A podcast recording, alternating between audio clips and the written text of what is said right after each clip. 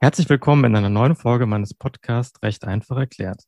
Mein Name ist Pierre-Daniel Wittmann, ich bin Rechtsanwalt und mein Ziel besteht darin, dir mit meinem Podcast ein Format zur Verfügung zu stellen, mit dem du möglichst viel lernen kannst. Heute auf dem Programm steht das Thema Insolvenzrecht. In 25 Minuten wirst du erfahren, was 2021 für dein Unternehmen wichtig wird. Ich spreche mit der auf das Insolvenzrecht spezialisierten Anwältin Irina Schafir über den richtigen Umgang mit Insolvenzen im Jahr 2021. Irina hat bereits über 260 Insolvenzverfahren begleitet und berichtet regelmäßig über LinkedIn und Instagram über aktuelle Insolvenzthemen. Hi Irina, ich äh, freue mich, dass du bei mir im Podcast bist. Hi Pierre, ja, vielen Dank. Ich freue mich auch sehr über die Einladung. Lass uns mal äh, gleich einsteigen mit einem Thema, das vielen Unternehmen äh, aktuell Kopfzerbrechen bereitet und zwar das Thema Insolvenzantragspflicht. Die Bundesregierung hat 2020 die Insolvenzantragspflicht mehrfach ausgesetzt, zuletzt bis Ende April diesen Jahres. Die angeordneten Verlängerungen sind für viele Unternehmen sehr tückisch, denn diese sind immer wieder an neue Bedingungen, Ausnahmen, aber auch Rückausnahmen geknüpft worden. Damit besteht die Gefahr, dass Unternehmen keinen Insolvenzantrag stellen, obwohl für diese wieder die Insolvenzantragspflicht gilt. Welche Unternehmen müssen denn bis Ende April diesen Jahres keinen Insolvenzantrag stellen? Ja, ich freue mich sehr, deine Hörer über das Thema Insolvenzantragspflicht ein wenig aufklären zu können. Die Corona-Pandemie ist ja eine Belastung für unser Wirtschaftsleben und das Ziel der Bundesregierung ist es, die wirtschaftlichen Folgen für Unternehmen abzuschwächen. Deshalb galt zunächst eine Aussetzung der Insolvenzantragspflicht bis zum 31. Januar diesen Jahres. Und diese Regelung ist nun bis Ende April verlängert worden. Sie soll denjenigen Unternehmen helfen, die aufgrund der Pandemie in Liquiditätsschwierigkeiten gelangt sind. Das heißt, dass die rechtlichen Folgen für diese Unternehmen möglichst abgeschwächt werden sollen. Und nun komme ich zu deiner eigentlichen Frage, welche Unternehmen bis Ende April denn keinen Insolvenzantrag stellen müssen. Die Verlängerung der Aussetzung der Insolvenzantragspflicht kommt nur Unternehmen zugute, die einen Anspruch auf finanzielle Hilfe aus den Corona-Hilfsprogrammen haben und deren Auszahlung noch aussteht. Und eine weitere Voraussetzung ist auch, dass die Hilfe vom Unternehmer oder von dem jeweiligen Unternehmen bis zum 28. Februar diesen Jahres beantragt wurde und die Hilfeleistung ähm, zur Beseitigung der Insolvenzreife auch geeignet ist. Eine weitere Voraussetzung ist, dass die Liquiditätsschwierigkeiten die Pandemie als Grundlage haben. Das heißt, dass die Krise pandemiebedingt sein muss und der Unternehmer oder das jeweilige Unternehmen mit der Auszahlung von Hilfen zu rechnen hat, also rechnen kann. Es muss also so sein, dass durch die Auszahlung der staatlichen Gelder die, Liquidität des Unternehmens wiederhergestellt werden kann. Du siehst, es profitieren bei weitem nicht alle Unternehmer oder Unternehmen von der Aussetzung der, der Antragspflicht. Okay, und ähm, wie können Unternehmen jetzt äh, sicher feststellen, wann sie wieder einen Insolvenzantrag stellen müssen? Die Insolvenzantragspflicht sollte möglichst genau geprüft werden. Also das heißt, Unternehmer oder Geschäftsführer eines Unternehmens sind in der Pflicht, die Voraussetzungen zur Bewilligung von Hilfen genauestens zu prüfen oder prüfen zu lassen sogar am besten. Sie müssen gesondert prüfen, ob die beantragten staatlichen Hilfen überhaupt geeignet sind, den Insolvenzgrund zu beseitigen. Und außerdem muss, wie gesagt, bis zum 28. Februar bereits ein Antrag gestellt worden sein auf die staatlichen Hilfen. Und sind diese Voraussetzungen nicht erfüllt, besteht die Pflicht zur Insolvenzantragstellung. Und diese ist auch an Fristen gebunden. Nach Eintritt einer Zahlungsunfähigkeit beträgt die Frist zur Antragstellung drei Wochen und bei Eintritt der Überschuldung maximal sechs Wochen und das auch nur soweit eine Möglichkeit zur Abwendung der Insolvenzreife besteht. Ich würde daher jedem Unternehmer und jedem Geschäftsführer eines Unternehmens raten, einen Steuerberater mit der genauen Prüfung der Sach- und Rechtslage zu beauftragen. Denn bei unterlassener oder verspäteter Insolvenzantragstellung drohen nicht nur erhebliche Haftungsrisiken, sondern es kann auch strafbare Folgen nach sich ziehen. Du hast jetzt ähm, die, die Fristen für die Antragstellung an die Zahlungsunfähigkeit beziehungsweise die Überschuldung äh, angeknüpft. Äh, kannst du irgendwie kurz erklären, wann man praktisch von Zahlungsunfähigkeit spricht und wann von Überschuldung? Gibt es irgendwie so eine, ja, so eine, so eine knackige Erklärung dafür? Ja, also ich würde jedem einfach raten, ähm, in die Paragraphen 17 und 19 der Insolvenzordnung reinzuschauen. Da ist die Zahlungsunfähigkeit und die Überschuldung ganz klar definiert. Ich glaube, es würde jetzt ähm, ja unnötig unseren Podcast ähm, in die Länge ziehen, wenn ich jetzt die Definition vorlesen oder erklären würde. Und ähm, aber die beiden Paragraphen sollten jedem Unternehmer bekannt sein. Deswegen würde ich einfach raten, in 17 und 19 Insolvenzordnung mal reinzuschauen. Und ähm, wenn da bestimmte Fragen auftreten, dann stehe ich sehr gerne für deine Hörer zur Verfügung. Super. Müssen denn hier in Deutschland ähm, eigentlich alle Unternehmen einen Insolvenzantrag stellen, wenn diese zahlungsunfähig bzw. überschuldet sind? Oder betrifft das nur einen Teil der Unternehmen? Ja, das ist eine sehr gute Frage. Die Insolvenzantragspflicht hat den Hintergrund, dass Gläubiger geschützt werden sollen. Hat ein Unternehmen nicht genügend liquide Mittel oder ist es vermögenslos, so soll zum Schutz der Gläubiger dieses Unternehmen nicht weiter ob tätig sein. In diesem Fall ist die Fortführung eines Unternehmens in zwei Fällen auf jeden Fall zu unterlassen, nämlich bei Zahlungsunfähigkeit im Sinne des Paragraphen 17 der Insolvenzordnung und bei Überschuldung im Sinne des Paragraphen 19 der Insolvenzordnung. Damit möchte der Gesetzgeber das, das Insolvenzverfahren zum richtigen Zeitpunkt in Gang setzen, um das Ziel einer optimalen Gläubigerbefriedigung so weit wie möglich zu erreichen. Für bestimmte Rechtsformen, ähm, zum Beispiel für die der Aktiengesellschaft, der GmbH, der UG und einigen weiteren, besteht bei Zahlungsunfähigkeit und Überschuldung auf Grundlage des Paragraphen 15a Absatz 1 Insolvenzordnung eine strafbewährte Pflicht zur Stellung eines Eröffnungsantrags. Und deine Frage bezieht sich ja auf deutsche Unternehmen. Der Wortlaut des Paragraphen 15a ist aber nicht nur auf in Deutschland gegründete juristische Personen beschränkt. So muss also zum Beispiel auch die englische Limited beispielsweise bei Zahlungsunfähigkeit einen Insolvenzantrag stellen, wenn sie ihren Sitz in Deutschland hat. Von der Antragspflicht explizit ausgenommen sind eingetragene Vereine sowie Stiftungen. Diese Regelung wurde zugunsten der meistens nur ehrenamtlich Tätigen eingeführt. Für diese Personengesellschaften besteht keine Pflicht zur Antragstellung, da die Gesellschafter mit ihrem Privatvermögen haften und damit praktisch immer der Durchgriff auf den Eigentümer der Gesellschaft möglich ist. Welche Gefahren äh, gibt es, wenn Unternehmen keinen Insolvenzantrag stellen? Ja, dann begeht die Geschäftsführung eine sogenannte Insolvenzverschleppung und damit eine Straftat. In der Praxis ist es tatsächlich so, dass viele Geschäftsführer oft Fehler bei der Antragstellung machen. Sie handeln falsch oder verspätet und deswegen ist es immer ratsam, bei Liquiditätsschwierigkeiten einen Anwalt oder Steuerberater aufzusuchen und sich fachlich beraten zu lassen. Denn die Folgen einer Insolvenzverschleppung sind nicht nur hohe Geldstrafen, sondern auch Freiheitsstrafen von bis zu drei Jahren. Ja, und oft muss auch mit einer Klage wegen ähm, weiterer Insolvenzstraftaten gerechnet werden, sowie auch mit Betrugs- und Untreuevorwürfen gegenüber dem Unternehmen. Ja, also die Folgen sind nicht zu unterschätzen. Jetzt hast du vorhin ähm, gesagt, dass äh, es diese strafbewährte Pflicht, also dass man sozusagen eine Straftat begeht, wenn man keinen Insolvenzantrag stellt, ähm, speziell für Aktiengesellschaften, GmbH, OG und ähm, bei einigen weiteren Gesellschaften gilt, also gibt es bestimmte äh, Gesellschaften, bei denen das dann, also bei denen man praktisch keine Straftat begeht, wenn man den Antrag nicht stellt? Ja, also wie ich ähm, bereits sagte, sind explizit von dieser Antragspflicht ähm, eingetragene Vereine und Stiftungen ausgenommen. Ähm, wenn jetzt der äh, Vorstand eines Vereins zum Beispiel ähm, dieser, diesem Paragraphen nicht nachgeht, dann ähm, steht da auch keine Insolvenzverschleppung im Raum.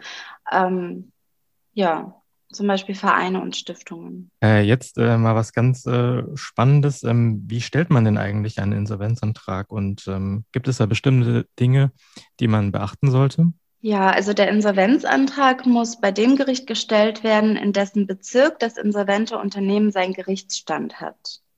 Den Insolvenzantrag stellen können Geschäftsführer oder alle persönlich haftenden Gesellschafter des insolventen Unternehmens oder eben der Einzelunternehmer in seiner Person. Bei der Aktiengesellschaft kann auch ein Mitglied des Aufsichtsrats den Antrag stellen und bei Vereinen jedes äh, Vorstandsmitglied.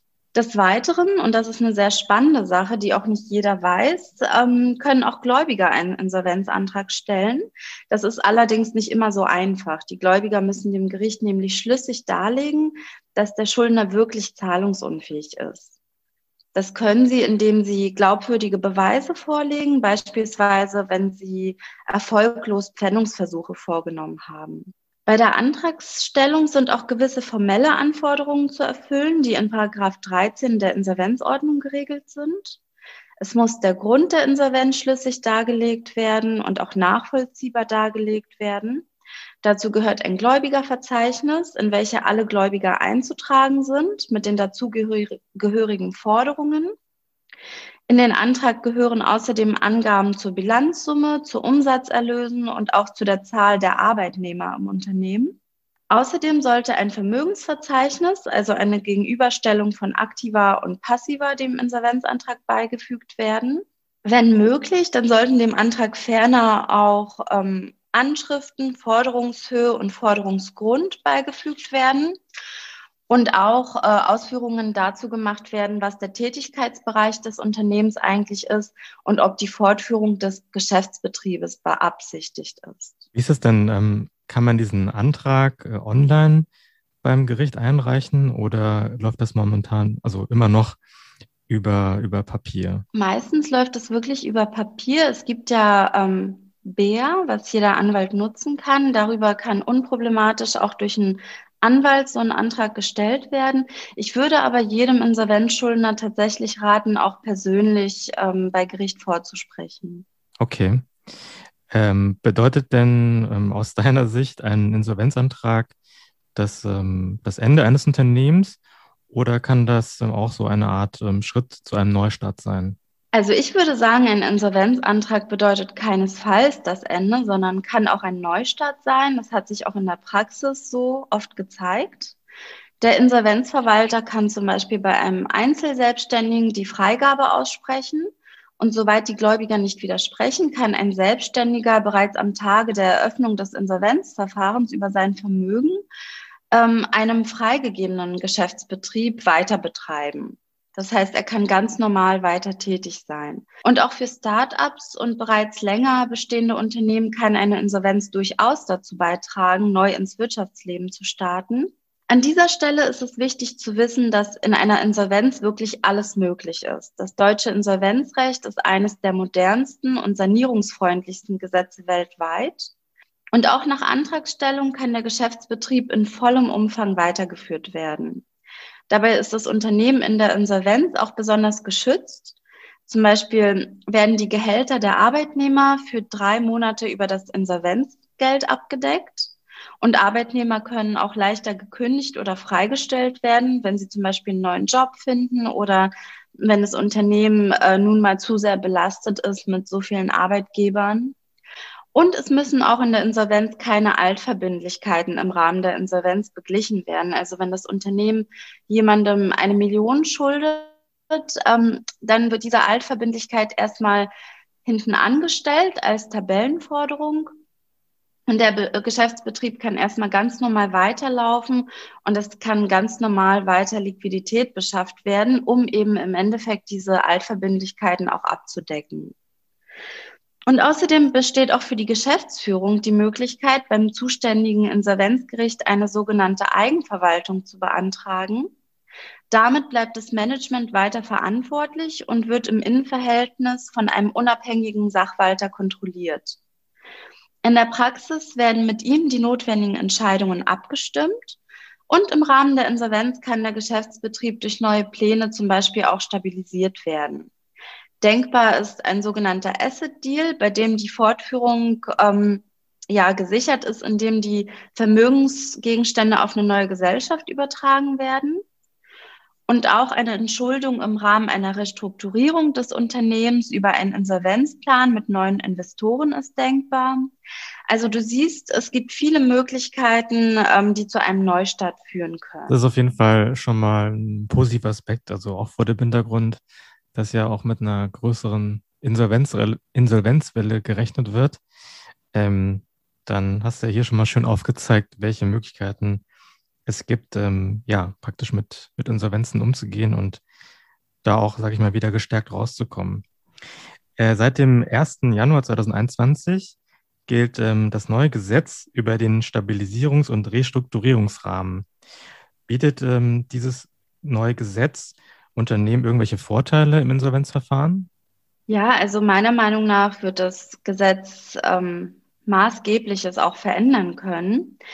Der Stabilisierungs- und Restrukturierungsrahmen bietet Unternehmen in Schwierigkeiten erstmals einen gesetzlichen Rahmen, in dem sie sich ohne Insolvenzverfahren grundlegend sanieren können. Das Ziel ist es, die Restrukturierung zu vereinfachen.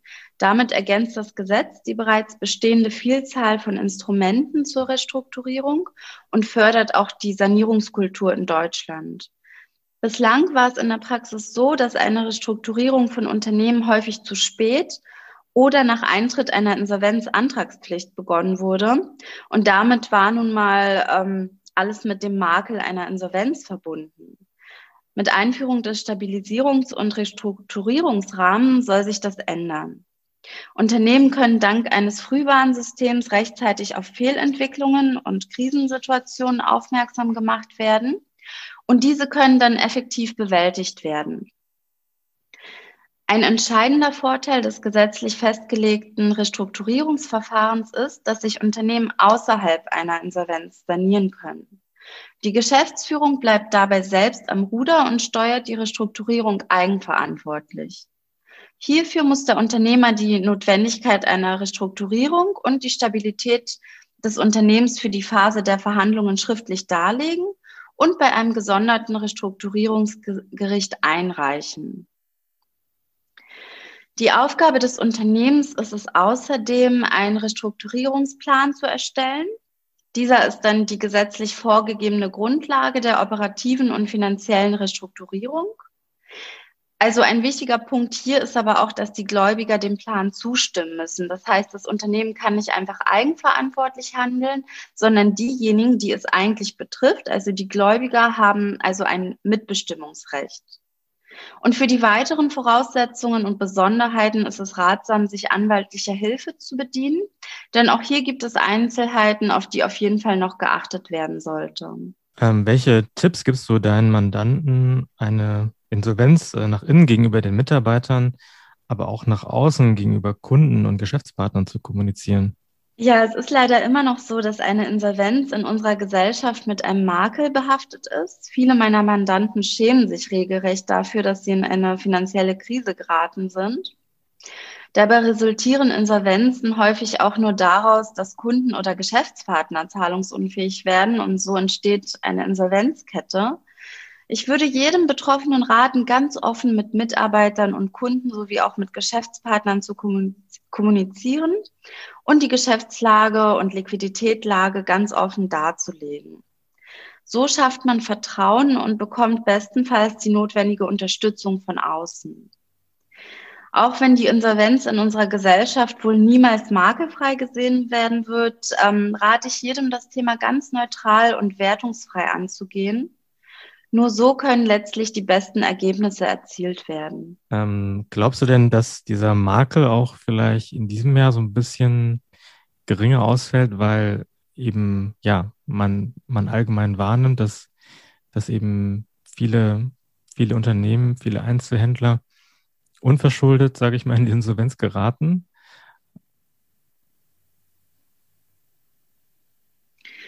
Ja, also ähm, die, die Corona-Pandemie ist auf jeden Fall ein Ansatzpunkt, ähm, der zeigen wird, dass äh, Insolvenzen nicht nur unternehmensintern Schwachpunkte haben, sondern ähm, dass durchaus äußere Umstände dazu führen können, dass eine Insolvenz ähm, dass ein Insolvenzantrag gestellt werden muss. Aber ähm, trotzdem ist schon allein das Wort Insolvenz in unseren Köpfen mit einem gewissen Makel behaftet. Und ich glaube nicht, ähm, dass sich das so leicht beseitigen lässt, auch wenn ich mir das wünschen würde. Ja, ja, stimmt. Das ist irgendwie so mit so einer, also so negativ belegt, dieses Wort Insolvenz. Ja. Mhm, ja. Äh, jetzt äh, in, in, in Zeiten der, der aktuellen Pandemie, da wird ja schon, ähm, also jetzt nicht nur dieses Jahr, sondern auch letztes Jahr, wird ja oft äh, dieses Begriff, dieser Begriff äh, Resilienz äh, in den Mund genommen oder Krisenfestigkeit. siehst du bestimmte Mittel und Wege, wie Unternehmen gerade mit Blick auf äh, Pandemien in Zukunft krisenfester, also resilienter werden können und damit erst gar nicht der Gefahr einer Insolvenz ausgesetzt sind? Ich denke, dass der Begriff Krisenfestigkeit neue Möglichkeiten bietet, was allerdings nicht in jeder Unternehmenssparte gleich gut umsetzbar sein wird. Die Frage ist auch immer, was Krisenfestigkeit individuell für ein Unternehmen bedeutet. Man könnte Krisenfestigkeit oder auch Resilienz genannt, ähm, wie eine gewisse Widerstandskraft gegen unerwartete Umstände bezeichnen, die sich wirtschaftlich nachteilhaft auf das jeweilige Unternehmen auswirken. Wenn ein Unternehmen krisenfest sein möchte, muss es vorab in Strukturen und Personal investieren. Denn möchte ein Unternehmen resilient sein, muss es in der Lage sein, kritische ähm, Situationen zu meistern und das technologisch, sozial wie auch ökonomisch. Aktuell zeigt sich, dass Unternehmen mit flexiblen Arbeitsbedingungen und technologischem Fortschritt, weitaus weniger wirtschaftliche Einbrüche hinzunehmen haben als Unternehmen, die in diesen Bereichen nicht so weit entwickelt sind. Ja, vielen herzlichen Dank, Irina, für deine guten Tipps und ähm, den knackigen Crashkurs, den wir jetzt hier mit 25 Minuten hingelegt haben. Äh, dann nochmal jetzt an meine Zuhörerinnen und Zuhörer gerichtet. Ich hoffe, ihr konntet viel aus diesem Crashkurs mitnehmen und äh, wisst nun, wann ein Insolvenzantrag gestellt werden muss und wie ihr auch gestärkt aus einem Insolvenzverfahren hervorgehen könnt. Ähm, liebe Irina, verrate uns doch nochmal kurz zum Schluss, wie unsere Zuhörer dich am besten kontaktieren können, wenn sie weitere Fragen an dich haben. Ja, ich danke dir, Pierre. Ich bin vorrangig in den Bereichen Forderungsmanagement, Insolvenzrecht und allgemeines Zivilrecht tätig. So helfe ich meinen Mandanten täglich, eine so gute Liquiditätslage zu erreichen, dass eine Insolvenz in weiter Ferne ist. Und insbesondere macht es mir Spaß, für meine Mandanten offene Forderungen durchzusetzen. Das mache ich seit dem Jahre 2013 schon mit Herz und Seele. Wer Interesse an einer Beratung hat, kann mich über verschiedene Kanäle erreichen. Auf meiner Website www.kanzlei-schafir.de findet man meine E-Mail-Adresse sowie meine Telefonnummer. Ich bin aber auch auf LinkedIn vertreten sowie auf Instagram unter dem Account recht-solvent. Und ich freue mich immer über neue Kontakte und einen interessanten Austausch. Super. Dann würde ich mich freuen, wenn sich äh, unsere Zuhörer und Zuhörer bei dir melden. Und ähm, ja, freue mich, äh, ich freue mich dann auch, wenn ihr dann bei der nächsten Folge von Recht einfach erklärt wieder einschaltet. Bis dann.